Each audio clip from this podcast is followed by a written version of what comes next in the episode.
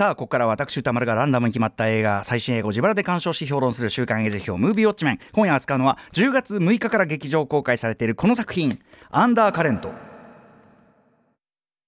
はい音楽は細野晴臣さんですね。愛がなんだあの頃街の上でなどの今泉力也監督が、えー、豊田哲也さんのコミック「アンダーカレント」を実写映画化。主人公のかなえは夫の悟が失踪してから休業していた家業の銭湯の営業を再開する。そこへ堀と名乗る男が働き口を求めて訪れ住み込みで働くことになる。こうして堀とかなえの奇妙な共同生活が始まるのだが堀はとある秘密を抱えていた。主演は牧陽子さん。その他井浦新さんリリー・フランキーさん永山瑛太さん江口のり子さんなどが出演されております。ということで代表的なところね、えー、このねえっ、とアンダーカレント見たよというリスナーの皆様ウォッチメンからの監視報告メールでいただいてますので代表的なところを、えー、一部抜粋しつつご紹介していきたいと思います。メールの量は、えー、少なめということでございます、まあ、劇場公開規模。まあまあでもそんなに小さくはないよな、えー、賛否の比ちょっと長いのもあるんですかね。142分ぐらい、えー、賛否の比率は褒める意見がおよそ8割。主な褒める意見は喪失と嘘を描いた物語。その描き方が静かで穏やかでよかった。牧陽子井浦新リリー・フランキー永山瑛太といったキャスティングが良かったなどございました。一方否定的な意見は原作にあったギャグ要素がなくなり重たい作品になってしまった、えー、あとですねこれちょっと後ほどご紹介しますけど女性主人公が問題になる男性を許すだけの話になっており納得いかなかったというようなご意見もございます、えー、というところでちょっと長めになりますがこの方ご紹介しますかね。ラジオネーム黒犬さんです。雑誌連載時から毎回楽しみに読んでいた漫画「アンダーカレント」の映画化ということで期待半分不安半分で劇場に足を運びました。この作品を貫くのは水のイメージです。舞台となる銭湯物語中盤で立ち寄る湖そして過去に悲劇的な出来事が起きた池、えー、あとはまあそのね、えーと、川とかもねありますよね。冒頭から何度も繰り返される青い水に沈んでいく主人公かなえのイメージショット。原作の表紙の再現にとどまらない超現実的で大変美しいカットです。特に斜め上からかなえを捉えたショットはミレーの絵画オフィーリアを思わせます。原作がモチーフの一つにしたと思われるビル・エヴァンスとジム・ホールのアルバムのジャケットアンダーカネントもオフィーリアを連想させると言われています。オフィーリアはシェイクスピアハムレットの登場人物で父ポローニアスを、えー、ポローニアスを殺された上狂気を装ったハムレットにメンバー面と向かって罵倒される、えー、されて捨てられるこの作品は水に沈む悲劇の乙女オフィーリアカナエが、えー、陽狂狂気を装うこと、ね、狂気を装うハムレット、えー、つまりサトルを探す物語だとも言えますと。えー、牧陽子演じる主人公かなえは見た目や佇まいを寄せているわけでは漫画に寄せているわけではないにもかかわらず今かなえがそこにいると納得させる圧倒的な存在感を放っていました。原作ファンだという牧陽子がかなえに肉体を与えた素晴らしい演技だったと思います。かなえの失踪した夫悟を演じた永山瑛太も説得力があります。原作では少ないコマで駆け足気味に処理された長台詞を咀嚼し混乱と弱さを隠せずにいる男として芝居に落とし込んでいるように感じました。映画化にあたり原作にあったオフビートの笑いをオミットしたのは正解だと思います。しかしそのためにサブ G からトリックスター要素が消えてしまい普通の気のいい老人としてしか描かれていません。これが終盤のある展開を弱める原因になっているように感じます。最も意見が分かれるのは堀を演じるユーラ新たの芝居とラストの処理ではないでしょうか。パンフレットで監督自身が漫画が完璧なエンディングなので違うラストにしたという意味の発言をしているように、えー、原作そのものが非常に映画的な終わり方をしています。井浦新演じる映画版の堀は無表情でリアクションが薄いことに変わりはありませんが原作にはない人間的な生臭さ時に目が泳ぎ言葉に詰まったりするようながあります。まあ、人が演じてる以上やっぱそうなるわけです。えー、漫画というメディアでは読者が行間、コマ感を読み、その無表情さの向こうにあるものを想像を保管しますが、映画では役者がそれを演じなければなりません。想像させるのか、実際に見せるのか、メディアの違いもあり、優劣をつけるべきものではありませんが、違うアプローチで挑んだ映画版は漫画版に一歩及ばなかったのではないでしょうか。という、まあ、これは黒岩さん、えー、黒犬さんの意見ですけどね、えー、非常に映画的な優れた原作へ果敢に挑み、まあ、清子が説得力を持って金井を演じてくれたというだけで見た価値はありました。ぜひ多くの方に劇場で見てほしい、鑑賞してほしい一本ですと方。えー、ですね、とかですね、えー、あります。一方ダメだったという方もご紹介しましょう、えー、ラジオネームみつさんです、えー、数年前から映画を本格的に見るようになった僕にとって今泉力也監督は新作が公開されたら一目散に映画館に駆けつける数少ない監督の一人ですですがアンダーカレントは今年ワースト級に嫌いな作品です。その理由は作品内のある男性登場人物が自身の行為を反省や謝罪といった形で悔い改めることをせず牧陽子演じる女性主人公かなえが無条件に許すという構造に強い嫌悪感違和感を抱いたからです。物語終盤かなえはその男性登場人物と向き合うことで他者はもちろん自分を含めた人を分かることは不可能であるし人というのは空虚さや欠落を抱え続けていることに気づいた上でそれでも生きていくことを決意します。同じテーマを扱った昨年度の作品ある男に比べると物足りなさもありますが金井がこのように成長していたこと自体は感動的だとは思います。ですがそこにある女性の成長によって男性の特権性幼稚性に対する無自覚さが許されるという構造が不快でならなかったです。本作で男性登場人物が話す。他者の欲望に対応し続けて責任を負わないといけない場面に遭遇したら逃げるという生き方は男性の特権性が前提にあります。また彼が無責任な行動で家内を傷つけたことは明らかです。それにもかかわらず彼は家内に謝罪せずそれどころか後始末の全てを家内に押し付けている態度は幼稚すぎます。そんな男に対して家内は自分にも非があったと謝り別れ際には彼を包み込みます。僕は人が弱さやどうしようもなさといった欠落を抱え他者を傷つける可能性があったとしてもつながりたいと思う以上自身の欠落と向き合い他者に思いを馳せることに努め続けないといけないと考えています。なのでかなえが自分の欠落に半ば引き、えー、開き直り目の前の相手にの思いに触れようとしない男性登場人物に謝罪するのにどうしても納得がいきません、えー、映画における男性の特権性の取り扱いに普段から中止していることもあってこの点が気になりすぎて本作を高く評価することはできないですと。ね。あのでも確かにそういう見方もできますよね全然ねそれはねあの要はかなえの方が明らかにもうもうこいつダメだっていうかこうちょっと達観してるとこもあってある種こうなまあこの言い方もあれですけど母性的にというか許してるようにも取れますものね。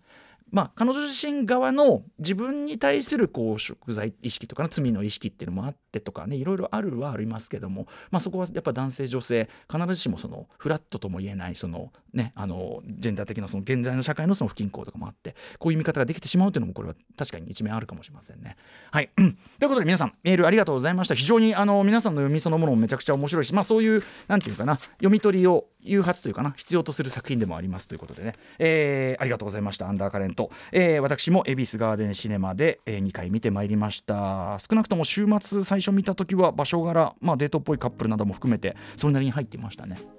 えーまあ、今回まず言っておきたいのはですね、えー、劇場で販売されているパンフレットですね、えーと、異なるこの紙質で二重になった表紙がですね、えー、原作漫画の該当場面とえー、ページをめくるうちにですねきっちりこうするようになっているというこの作りなどなどですね作品の深い、えー、理解を伺わせるこの見事なデザイン、まあ、絶対これはあの人たちが作ってるだろうと予想してクレジットを見たらやはり、えー、登場当番組でもおなじみあの大島イデアさんと、えー、中山隼人さんと、まあ、このお二人コンビでもよく仕事されてます、えー、イデアさんと中山隼人さんによるお仕事でしたと、まあ、この時点でもう即買いという感じになる上にですね、えー、口述しますが、まあ、リズナーメールにはもうね、えー、皆さんもいただいたように見えましたけども、えー、原作者豊田哲也さんによるコメント。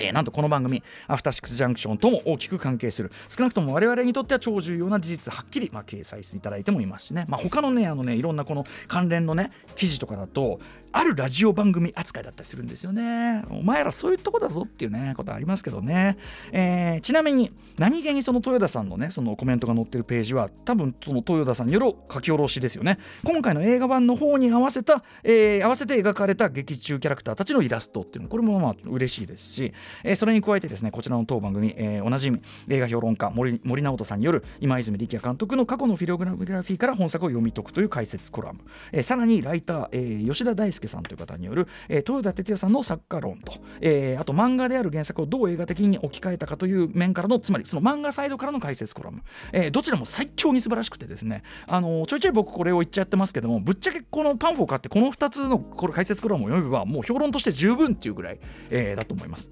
例えばその、えー、吉田さんのコラム。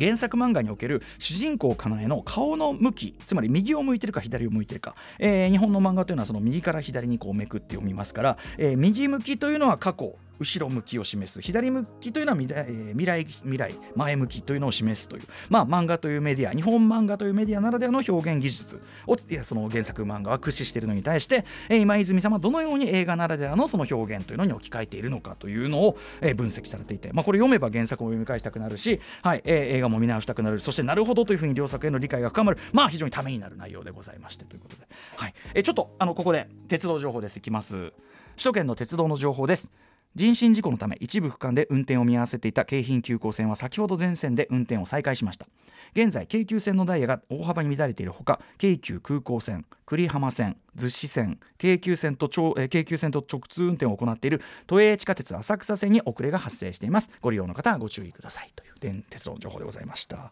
はい戻りますね、まあ、パンフが素晴らしいということでございます。なのであのパンフ、えー、このねアンダーカレント、えーと見たら絶対買った方がいいやつということでございます。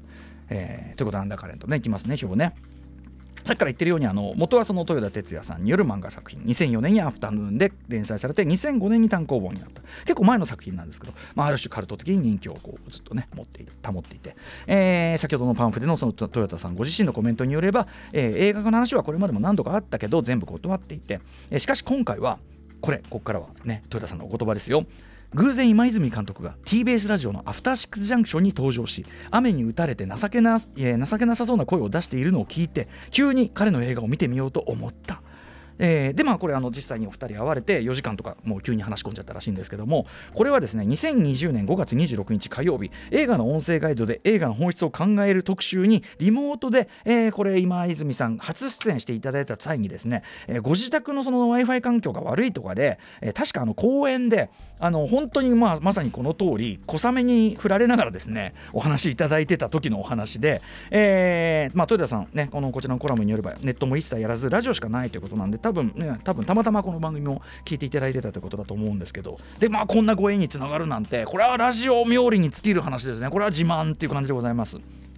え、なので、えー、まあ今泉力也監督最新作ということにもなったこの「アンダーカレント」なんですけども、えー、当コーナーでですね、まあ、今泉さんがあえて脚本のみ、えー、ジョジョ秀夫さんが監督を務められた「愛なのに」を2022年3月11日に扱ってえー、以来。今泉さんご自身の監督作としては2021年4月30日の街の上で以来ということですね。あの窓辺にってとかね当たんなかったんですよね。ガチャ当たらず。確か、ま、番組オープニングとかでちょっと話したみたいな感じですかね。はい。えー、でですね。そのまあ今泉監督、えー、どんな映画を作ってきたのかというのを僕なりの表現で、えーまあ、その街の上で表の中で言ったことを、まあ、繰り返してですね言うならばですねそれぞれの人がそれぞれに抱えている思惑とか背景が時に完全にすれ違ったり時に、えー、ちょっとだけ共鳴し合ったりっていうそういうそれぞれそれぞれ同士の関わり合いが起こす感情や関係性のささやかなしかし確かなさざ波みたいなものという言い方を僕してる、えー、で基本それがユーモラスなトーンで描かれるというのがこれまでの、まあ、今泉監督の作品的なもの、まあ、作作風的なものだったわけですね。ただそのテーマ性みたいなものの本質っていうのを掘り下げていくとですねこれはパンフレットでその森直人さんも書かれていますが要はまあ他者というものの得体の知れなさもっと言えば自分も含めた人間なるものの得体の知れなさというところにまあ必然行き着いていくということですね。えもちろんこれまでの作品群にもそういうこうちょっとこうちょっと怖いなっていう要素例えば愛がなんだとかもあるんですよね。ちょっと怖いなっていうかちょちょっとそれこそサイコミっていうかそういうのもあったりするんですけども、えー、見え隠れはしていたんだけども特に、えー、同じくこれ沢井香織さんという方が共同脚本を手掛けた、まあ、今年公開の2作千尋さんとこのアンダーカレントは、えー、表面的には穏やかなお話が描かれているようであっても劇中直接的に描かれているその外側に予感される不穏さあるいはそれこそまさしく底流に実は密かに流れ続けている不穏さ、えー、観客つまりまあ、傍観者である自分はまだ分かってない何かが彼らには隠されているのではないか。あるいはこの先に何か何かが待ち構えているのではないかというような不安感、えー、ということですね。そういう、えー、自分自身の分からなさも含む、まあ、他者性の追求ゆえのある種のヘビーさダークさっていうのがこれまでの今泉作品、えー、にさらに一層こう重ねられたちょっとダークさ不穏さっていうの。言っちゃえば新境地的なところに踏み出しつつあるのかなという感じがする。特にこの2作千尋さんとアンダーカレントは。というふうに私個人は思っております千尋さんなんか本当に一見なんかユーモラスな話に思えるんですけど考えれば考えるほどえでもこの人のこの背っても実はもっとあるなこれなみたいな感じがするっていう、えー、逆に言えば原作漫画アンダー「アンダーカレント」は今泉さんがこのタイミングで初めて読んだそうですけど今泉さんをね、えー、さっき言った今泉作品の本質をより掘り深くより深く掘り下げたような要素にそもそも満ちた作品だったというふうに言えるかもしれませんと。いうことですね。えー、とはいえですね、まあ、その実は主演の牧陽子さん自身もそうだという、まあ、熱狂的支持者を多く持つこの、えー、伝説的漫画をいかに映画的に、まあ、アダプテーション本案していくかというこれは非常に難題でございます。セリフや展開などを取り上げる限り僕はこれかなり忠実な部類の映画化だと思うんです。えー、あるいはまあその音楽の細野晴臣さんがパンフで、ねまあ、影響を避けるのが大変だったと書かれてちょっとぼやかれている通り、まあ、先ほどから、ね、メールにもありましたビル・エヴァンス・ジム・ホールの1962年のまあ同じタイトルのジャズアルバム。そのジャケのオマージュでもある、まあ、主人公カナイがこう水に沈んでいく姿を横から捉えたそのメインビジュアルなど、まあ、原作漫画を読んだ人はあこれは確かにアンダーカレントだと思える、えー、ところはまあ抑えている。きっちり完全に抑えているということだとます。ます。はいまあ、リリーさん演じるその探偵山崎に至ってはですね、えー、リリーさんが本格的に俳優としてブレイクするはるか前の時点であの幽霊スナックあの杉作 J 太郎さんの幽霊スナックよりもさらに前の時点で石井照郎さんの、ね、作品とか出てたりしましたけど、えー、イメージとして書かれたキャラクターということでだからそれを本人がやってるんでね、はい、もう忠実もクソも本人だってことですね。はいえー、なんですけどもただまあその一方で言うまでもなく実写映画として当然必要なチューニングというのもやっぱりきっちりしているわけですね。一番分かりやすいところで言えばやっぱりですねここまあ賛否が分かれてるところみたいですけど漫画的にでこれ僕の言い方ね漫画的にデフォルメされたコミカルから実写映画的に抑制されたユーモアへの変換っていうことですね。例えばまあえっと最初の方でですね月の湯がその営業を再開して、えー、でやってきた常連の女性がですねあじゃあ旦那戻ってきたんだっていうのに対してあのねおばちゃんっていうのがシーってやるっていうとこ原作はもちろん非常にこうシーシーっつってみんなこうシーシーってややっていくっていう非常にこう漫画的な、まあ、まあ楽しい場面である漫画的なデフォルメをされた、まあ、コミカルな場面になってるんだけど映画では中村久美さんがそのおばちゃんを演じてて中村久美さんが声を出さずにこうやってやるっていうね、えー、ビッグショーとともにちょっと首を引いながらね。しいよって感じでこうやるという感じになって。あるいは、えー、原作漫画では非常にこう、まあ、キャキャラ強めっていうか、まあ、コメディリリーフ的な役回りでもある元ヤクザ者のサブジーというのを、えー、本作ではカンス、えー、スモンさんが演じていて、まあ、要はあのこれちょっと後ほど言うけど土地柄もあって江戸っ子ですね。江戸っ子じいさんとして、えー、やってると。あれまあデフォルメっていうか僕はでもあのあの辺りにはこういう人いるますよっていう感じしますけどね、えー、僕はこの適度の顔を見ユーモアでまあ演じていてこれもすごくなんか、まあ、実写でやるならこうんぐらいのバランスだろうっていうようなバランスもしましたけどね。はいえー、でまあそれは同時にまあこれから今言いますけどももともとこの物語に含まれている、まあ、下町のコミュニティ感言ってみればこう現代の長屋物的なムードですね。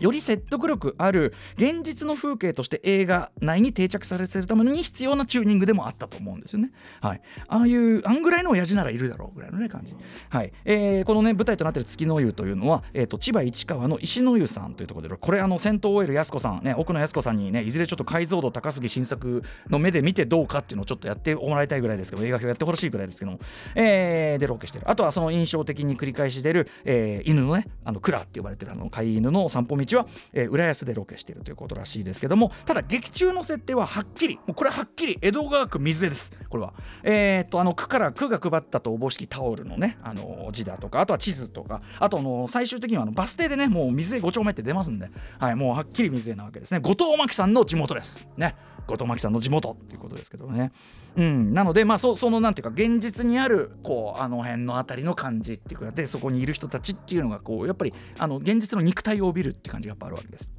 えー、あとこの銭湯という舞台ですねこれ私のちょっと若干うがった読み方ですけども裸になる場所だけどパブリックな空間でもあるという一種のその銭湯という場の一種の二律背反性っていうのがこの物語のテーマともそこはかとなく一致しているという読みもできるかもぐらいに思ったりしましたね。はいえー、漫画家から映画へのアダプテーションというところに話を戻しますと、えー、実写映画最大のアドバンテージであり同時に下手すると最大のリスクでもあるんだけど、まあ、当然その本当の生きた人間たちが、えー、そこにいるえー、そこに映っているということとかあるわけですね。でこれに関してはこれまたまたねパンフが本当に優れててパンフで今泉監督の発言面白くてですね、えー、こんなこと言ってる撮影以前から牧さんの関係性がある人牧さんとの関係性がある人がと作った方が僕が知る前の時間の積み重ねが作品を助けてくれるんじゃないかとおっしゃってるわけですね。えー、例えば牧さんはですね途中あの彼女とねそのかなかなえと親友っていう、えー、菅野っていうのが出てきますけどもあれ演じてる江口のり子さんと、まあ、実際めちゃくちゃ親しいってことらしいですね。ちなみにあのあの菅野っていう役名は後から実は下の名前陽子であるってことが分かるんですよね。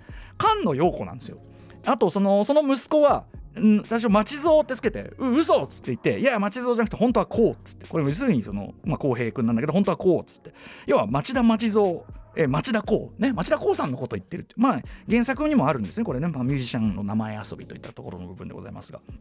とにかく前にですね、えー、これはですね、えー、月曜パートナー宇垣美里さんが実写版ワンピースについておっしゃった、えー、ようなことなんだけど、えー、本当の人間が演じること、えー、そこにいることそれゆえ映ってしまう伝わってしまうものという、まあ、実写映画が、えー、ならではの部分という、えー、というあたりがこのまさにそれが生かされたキャスティングだったりというのがあったりすると。あとは言うまでもなく映画的な表現法の数々ということですね。ここをまあ一番厚めにちょっとやっていきたいんですけど、えー、細かくやっていきたいんですけど例えばですねやっぱこう色使いですね。本作ね。まあ、ご覧になった方多分説明不要でわかると思うんですけど本作は何といってもやっぱり青の映画なわけです先ほどもエルにありましたけど、ね、青の映画です、えー、当然そのアンダーカレント水を連想させる色であり、えー、ほぼ全編にわたってですね主人公かなえも、まあ、着ている服とかを中心にもうもう見ればもうあちこちに青が配されてるしそもそも撮影監督岩永、えー、広さんですかね、えー、岩永さんによる画面全体、まあ、フィルム的な質感の中ですね、まあ、全体にやっぱり青っぽいトーンにこう調整されてる。でその全体に青っぽいしボンボンボンと青が多めのなんか服とかそのバケツとか何でもいいですよ。いろんなものが青がこう配されてる中で、えー、青まずは青に馴染む形の黄色。これはどっちかというとユーモラスな感じなのかな。あの例えば途中リリーさん演じる探偵がねあの、まあ、持ってても面倒くさいんでっつってあの風船とか、はい、あとはそのリリーさんが最初に来た時のあのなんかだらしなく変な感じのスーツ着てるんですけどスーツ着てるその胸元から覗いてる丸首の T シャツが黄色みたいな。なんちゅうだらしない着こなしなんだみたいな。ああいうとこが黄色だったです。一方で青と黄色。一方でどこかやっぱヒリヒリと目立つ赤ですね。やっぱ映画において赤っていうのはやっぱり何かしらちょっと意味合い不吉なというかなんかこうピリッとする意味合いを意味合いを持ってくる、えー、赤がポツンポツンと置かれているという感じが基本バランスなわけです。例えば赤はですねえーまあ、これちょちょっと踏み込んだこと言いますけど実はかなえ自身が抑え込んでいたまがまがしい記憶の中のランドセルの赤とかあとはあやとりの糸の赤。それは彼女が、えー、後にとある、まあ、理由で髪を結ぶ赤でもあるという。えー、ことですよね。でそのだから、まあ、ちょっとやっぱ赤はやっぱりまがまがしいんですけどもそのことが明らかになるちょっと手前でですねずっと青系とかあとはまあちょっとおめかしした時はちょっと黒寄りのブラウンぐらいを着ていたような彼女がですねやおら赤の服を着出すんですね。そこでなんかやっぱりこうあれ急に赤なんかえ？っ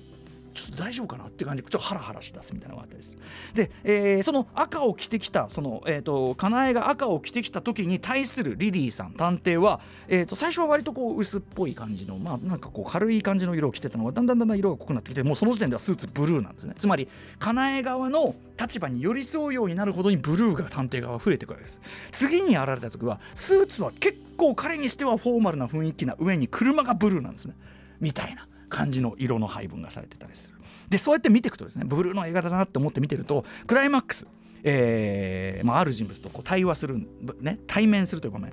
まず海と空がまあ綺麗なブルーですよ。でそこにテーブルが薄いこうパステルの黄色なんですね。まあいかにもここまで来た通りの流れのセッティング。ねお膳立てが整ったところに満を持して登場するとある人物の着ている服。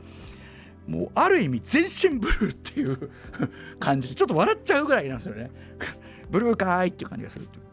はい。えー、で、えー、そんなまあ全体にそのブルー基調の画面の中井浦新さんが持っている。登場時から持っているあのボストンバッグの赤に近いオレンジ。これはまた目立つんですよね。だから彼がまたもう一回あれを持ってる。もう一回あれを持ってるっていうのがもう誰の目にも目がつくようにちゃんとこう色の設計がされてるわけです。はい、ということでそういうような色演出。これはまさしく映画ならではですよね。漫画ではこういうことはなかなかできないというあたりでございますし、えー、映画オリジナル表現で言いますとですね冒頭と途中の回想で2度出てくる、まあ、小さな可愛いカエルがいますね。カエルのところでする会話。あれはやっぱりその見た目では同一性がわからないないものっていうのの象徴ということじゃないですかね。えー、あったです。動物周りで言いますとやっぱあの飼い犬のクラちゃん。非常に可愛らしい。あの川のところをこうちょっとこうちょんとちょこっと乗っかって川のとここう匂おうとするとか本当に可愛いんですけども。単純にですね、えー、最初めちゃくちゃ追いかけられてた人が翌日にはもう彼が通っても何にもないっていうそれだけであそのまあイール新た演じるその堀ですけども彼がもうもう馴染んだっていう感じがそれで表現されてそこと同じとこから来てんのに。というのこれ犬演出これもさすがでございます。映画っぽいあたりですね。説明抜きでそういうのがあったです。あるいはですねあやばい時間がやばい、えー、あるいはですね、えー、かなえが一人で夕食を取りながらテレビを見ているところのねこの画面の画角の撮り方仕切りの越しにこう見えてんだけど、まあ、影に挟まれてこう彼女がいるようにつまり彼女がのなんか精神的なその閉塞感みたいなものを、まあ、それだけでこう出しているような絵作りだとかね、まあ、こんなものも本当分かりやすいあたりですけど食事シーンで言いますとやっぱり堀との2度出てくる、えー、向かい合っての食事と。でしかもその同じ2回やってだいぶそこ間を置いて2回やるんですけど土壌というのを介して2度目はですねその位置が位置関係が変わっていくわけですね。これも位置関係変わるこれも映画的な演出。あるいはですね、えー、かなえの回想えー、夫との会話っていうのがあるわけで夫とこういう会話をしたなっていうのがあったです。一度目はですね夫の顔後ろからであんまちゃんと見せない。しかも観客はその前にちょっとその探偵が見せた写真であ瑛太だって思うわけです。瑛太だって分かってんのにだから余計にあ顔見せねえなって感じがより意識されるわけですよね。えー、ということでございます。言うまでもなく彼のことをちゃんとは見ていなかったというその家内側のその心理を表してるわけですけども、はいえー、ということですよね。であのしかもこの場面はさっき言ったカエルの話した時に初めて瑛太の顔がバンって映るんですよね。つまりその見た目じゃ同じか分かんないよって言っている話をしている時に映るつまり彼がちょっとだけそのまあまあなんていうかなちょっとだけここは彼が自分の本質みたいなものを話してるっていうところでもあるってことじゃないですかね。で2度目の回想ではそのまあちょっと表情というか逡巡する表情を正面から捉えてみせるというこれも非常に映画的な表現。回想というか金谷の夢シーンの見せ方もですねこれ8ミリフィルムかなと思ったらなんとこれピンホールカメラっていうね、あのー、要するにレンズじゃなくてこうちっちゃい針の穴を通してこう映すという、えー、これは今泉作品としては過去になく本当に不気味なというかなんとも不安なお誘う絵作りとこれも非常に面白かったですし不気味といえばやはり中盤以降のですね彫りがまとう重たいこう訳あり感ですね。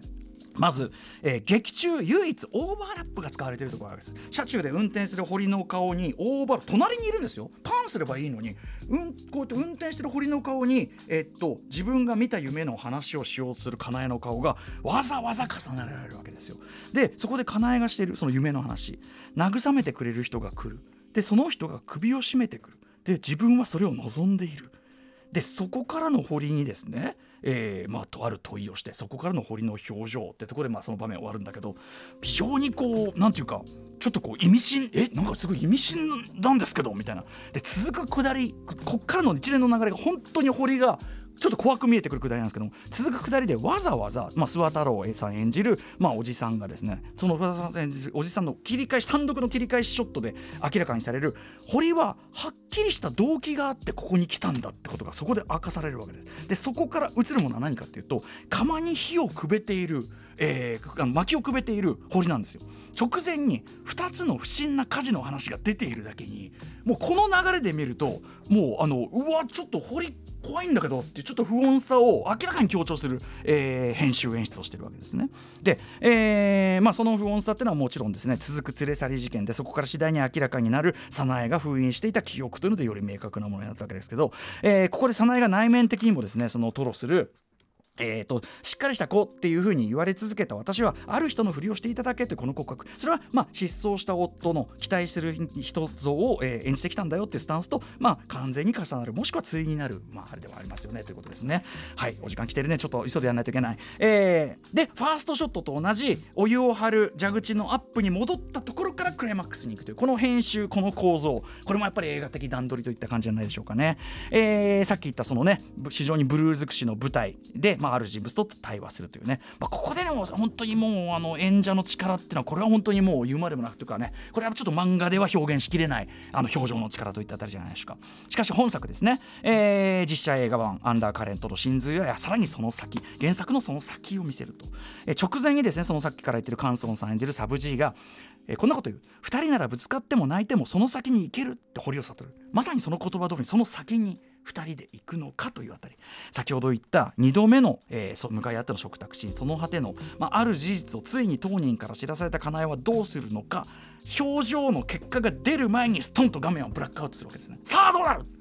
感じ。ここで終わったってまあちょっと一つありかもしれないけどね。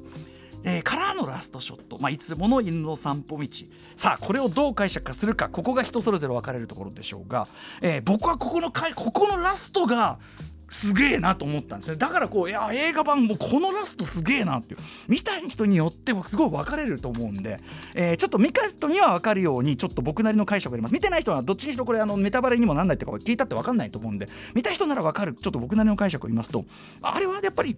まあ、その先に彼は踏み出した彼らは踏み出したっていう、まあ、いいラストでもあるけど同時に不穏なラスト。とも言えると思ってます。えー、まあ早苗の心に大きなトラウマを残したある人の言葉要するに「お前をずっと見ている」に対してそうではない見守る人の存在を、まあ、得たとも解釈できる。同時に同じ風向を向いていても同じじゃないつまり距離がある同じ方向を歩いていっても、えー、ということですよね。他者同士それでも共に歩んでいくことっていうのをその埋まらない距離、ま、でもそれでも歩いていくそれでも感の象徴とも言えると。でも同時にですねもう一個ちょっとめちゃくちゃ怖い解釈もできると思っててですねつまりですねいいですかねちょっと今堀って人が本当には誰かってねっていうこともありますよね。あとはその劇中のやっぱり2つの火事ですよね例えば悟の実家の火事ってとかあとはもうそのもう一個の家事もちょっと解釈次第ではまあまあえっていう解釈も可能っていうことです。つまり、えーと、先ほどから言ってる劇中直接描かれていることの外にも不穏な予感をさせるっていう作りになっててここがやっぱり今泉力也監督、えー、今までのフィルムグラフィーからちょっとまたさらに新境地に踏み出してるあたりかなというふうに思います。はい、えー、千尋さんに続いて。はい、えー、ということでなんというかこう作品として僕やっぱり一回り大きくなろうとしてるっていうか今泉作品があのそういうものを広く感じる作品でございました。えー、いなくなったパートナーね、えー、ということで実はあの実は思ってた人じゃなかったものって実は最近結構多い気もしますけども、えー、他とは全く違うアプローチであり着地、まあ、僕はむちゃくちゃ面白かったし、えー、うなりましたし、えー、解釈の幅という意味でも、えー、あると思います。アンダーカレント実写版としての僕は考えるベストバランスではないかなとも思います、えー、ぜひぜひ劇場で皆さんウォッチしてちょっと解釈語り合いません？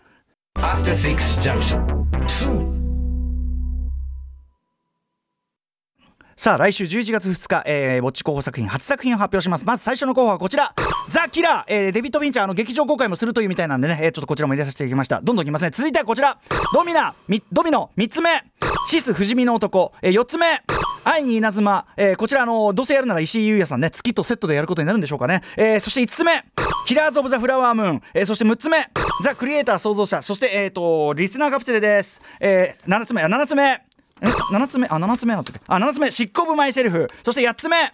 えー、これはリスナーカプセルです。えっ、ー、と、ラジオネーム、飯倉さん。えっ、と、皆さんから結構複数の方からいただきましたが、北極百貨店のコンシェルジュさん入れていただきました。ということで、 Let's ガチャタイムすいません。ちょっと私が長くなっちゃって。えー、で、えっ、と、ウクライナ人道支援のため、1回余計回しに加えまして、え、さらに1万円加えましてですね、えっ、と、パスパレスチナ、ガザ地区人道危機にも、えっ、と、あまたやっちゃったかもあ、またやっちゃった 皆さんまたやっちゃった俺。あの2枚またコイン入れちゃった。またやっちゃった。先週と同じミスをしました。あのねでもねガチャあのねサイコロにしろとかいういろんな意見あるんであ来たあああだごめん。みんなごめん。ガチャつまあのね作品数がね自由に設定できるんでこっちの方がいいかなってねガチャ続けたいんですけどね。えっ、ー、と私の操作ミスで、えー、ガチャできませんでしたまた放課後ポッドキャストでやります。さあということで、えー、来週のガチャタイムいきますかね。えー、ということでガチャあそう1枚ずつもう古川さんが俺が2枚入れないように。はいえー、ということで、えー、レッツもう一回ガチャタイムいきます。